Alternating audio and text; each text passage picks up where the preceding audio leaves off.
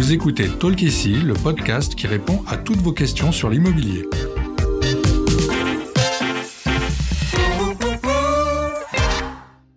Je suis Audrey, content manager chez Bien Ici, et je suis accompagnée aujourd'hui par Raphaël, responsable IT. Bonjour Raphaël. Bonjour Audrey, bonjour à tous. Dans cet épisode, nous allons parler d'argent et plus particulièrement du dépôt de garantie dans une location, son utilité, son montant et surtout comment le récupérer. À savoir qu'on parle aussi de dépôt de garantie dans le cadre d'une vente, mais nous allons nous concentrer uniquement sur la location dans cet épisode. On commence avec la première question, à quoi sert le dépôt de garantie? Alors, le dépôt de garantie est une somme que peut demander le propriétaire bailleur au locataire avant son entrée dans le logement, pour s'assurer le paiement d'éventuels frais à la fin de la location. C'est une forme de garantie sur laquelle le bailleur peut s'appuyer en cas d'impayé de loyer ou de charges ou pour financer des dégradations dans le logement, notamment si les relations avec le locataire sont tendues. Demander un dépôt de garantie est une pratique courante et pourtant elle n'est pas obligatoire. Pour bénéficier de cette garantie, le bailleur doit mentionner le versement d'un dépôt de garantie dans le bail de location. La règle s'applique aussi bien pour les locations nues, meublées que saisonnières. Comme il est généralement réglé par chèque, on l'appelle abusivement chèque de caution. C'est de là que ça vient. Est-ce qu'il y a un rapport avec le garant? Absolument pas.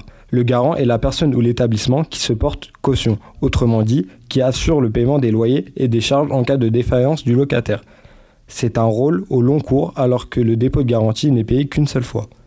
Comment est calculé le montant du dépôt de garantie Avant la loi Allure, pour accès au logement et urbanisme rénové, du 27 mars 2014, le montant du dépôt de garantie était fixé librement.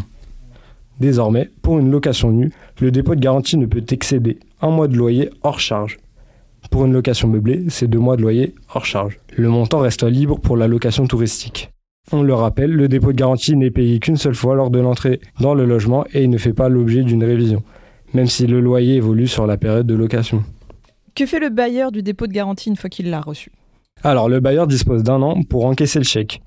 Il conserve ce montant tout au long de la location, prêt à être restitué. D'ailleurs, si le bailleur vend le logement avec le locataire toujours en place, il se doit de transmettre le montant du dépôt de garantie au nouveau bailleur. Alors en tant que locataire, comment on fait pour récupérer son dépôt de garantie à la fin de la location? C'est la comparaison de l'état des lieux d'entrée et de sortie et l'absence de dégradation qui aboutira à la restitution du dépôt de garantie. En signant le bail de location, vous vous êtes engagé à entretenir le logement toute l'année.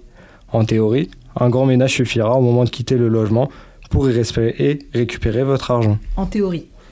Effectivement. Parmi les éléments qui seront le plus vérifiés par le bailleur, il y a les interrupteurs, les prises électriques, le fonctionnement des équipements comme les plaques de cuisson, les bouches d'aération, les jointes de la douche et bien entendu l'état des murs et des sols. Oui, surtout.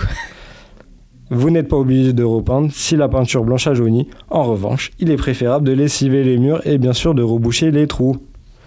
Dans les locations meublées et touristiques, il faudra vérifier l'état des meubles. N'hésitez pas à revérifier votre état des lieux d'entrée avant de réaliser l'état des lieux de sortie. Certains équipements étaient peut-être déjà notés en mauvais état. Dans quel cas le bailleur peut-il conserver le dépôt de garantie? Le bailleur va conserver tout ou partie du montant du dépôt de garantie s'il constate des dégradations lors de l'état des lieux ou si vous lui restez redevable du paiement du loyer ou des charges. Pour justifier la conservation du dépôt de garantie, le bailleur doit présenter les états des lieux signés, des devis, des factures, des photos, voire même des constats d'huissier. Et si le dépôt de garantie ne suffit pas, il est en droit de vous demander le complément. En ce qui concerne un impayé de loyer, il doit pouvoir présenter les lettres réclamant cette somme. Petit cas particulier, dans les logements en copropriété, le bailleur peut conserver 20% du montant du dépôt de garantie dans l'attente de la régularisation annuelle du montant des charges locatives. Et 20%, c'est quand même une sacrée somme. Quel est le délai de restitution du dépôt de garantie après avoir quitté le logement en location? Pour les locations vides ou meublées, en cas d'état des lieux conforme, c'est-à-dire que le logement est rendu dans un état équivalent à celui de l'entrée, en tenant compte de la vétusté, le bailleur dispose d'un délai d'un mois après la remise des clés. En cas de dégradation, le bailleur dispose de deux mois à compter de la remise des clés, le temps de faire établir des devis pour la réparation.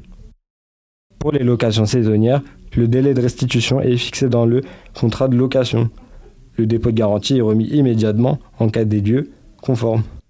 En cas de non-restitution dans les délais, le locataire peut demander une indemnité équivalente à 10% du loyer mensuel hors charge par mois de retard uniquement si l'état des lieux de sortie était conforme et s'il a fourni son adresse postale. Oui, c'est plus pratique pour récupérer son chèque. Et eh oui. Que faire si le bailleur ne rend pas le dépôt de garantie? La restitution du dépôt de garantie est un moment délicat de la location, surtout dans le délai d'un mois ou deux se termine. La première chose à faire est de prendre contact avec lui dans une démarche amiable. Il a peut-être simplement oublié. Oui. Vous pouvez également envoyer un courrier recommandé avec accusé de réception. Et si cela n'a pas d'effet, vous pouvez vous adresser à la commission de conciliation de la préfecture du département dont dépend le logement loué. Il s'agit d'une démarche totalement gratuite. Ok. Enfin, il reste la possibilité de saisir les tribunaux, même si cette situation est très très rare. Oui, ça vaut pas forcément le coup d'aller jusque-là. Merci Raphaël pour toutes ces réponses. Merci à toi Audrey. Ce qu'il faut retenir de cet épisode, c'est que le dépôt de garantie est une pratique courante dans la location immobilière. Son montant est inscrit dans le bail de location, parfois même dans l'annonce immobilière.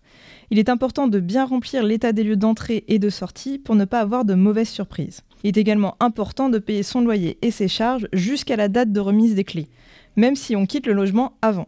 Enfin, beaucoup de professionnels de l'immobilier souhaiteraient que les dépôts de garantie soient consignés dans une caisse des dépôts spécifique afin de limiter les éventuels conflits entre bailleurs et locataires. À bientôt Merci d'avoir écouté cet épisode de Talk ici. S'il vous a plu, s'il vous a aidé, n'hésitez pas à le noter et le partager. Découvrez nos autres réponses à vos questions sur l'immobilier sur les plateformes de podcast et sur bienici.com.